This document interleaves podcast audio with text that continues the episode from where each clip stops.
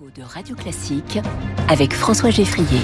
Au travail, Quentin Périnel, bonjour. Bonjour François, bonjour à tous. Journaliste au Figaro avec nous tous les matins et vous parlez aujourd'hui d'un buisson. Eh oui François, le Larea tridendata ou créosotier, un arbuste à petites fleurs jaunes des régions arides du sud-ouest des États-Unis.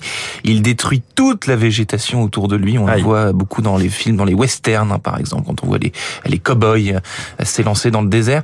Euh, cet arbuste génère une substance qui s'appelle le créosote, qui est un mélange d'huiles extraites de charbon ou de goudron de bois.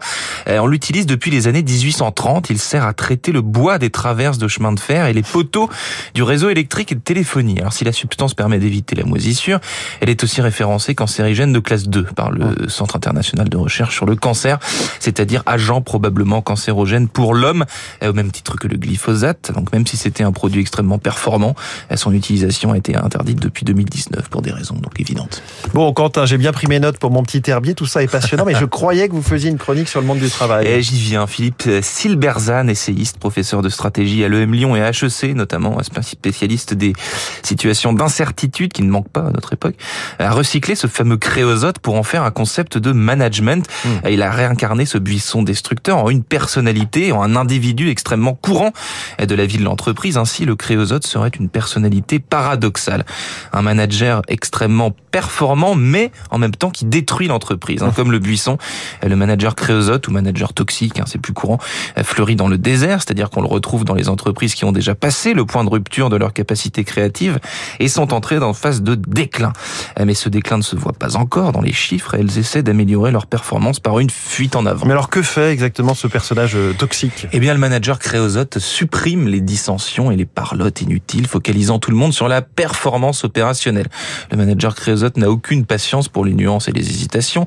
Pour l'intuition, en gros, il exige une exécution sans faille, clé de la performance d'une organisation qui a cessé d'être créative.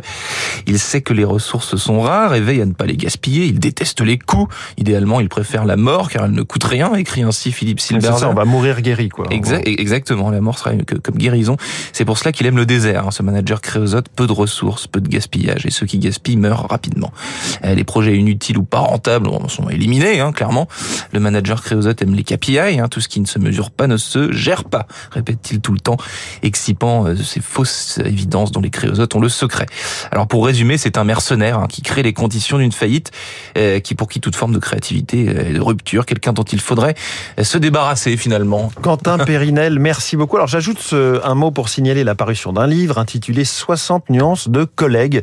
Alors il y a celui qui me brasse du vent, il y a le faillot, le requin, le procrastinateur, le baratineur, le caféinomane aussi, le grignoteur, le petit chef, évidemment. Alors j'ai vu la couverture, je me suis dit, alors ça, faut que j'en parle à Quentin Périnel. et puis ensuite, mon regard s'est porté sur le nom de l'auteur du livre, un certain Quentin Périnel. Alors je ne vous en parle pas à vous, mais aux personnes qui nous écoutent, c'est aux presses de la Cité et ça s'appelle 60 nuances de collègues. Je vous laisse aller retrouver vos collègues du Figaro. Absolument. Guillaume Tabar notamment. On les embrasse. Merci beaucoup, mon cher Quentin. À demain.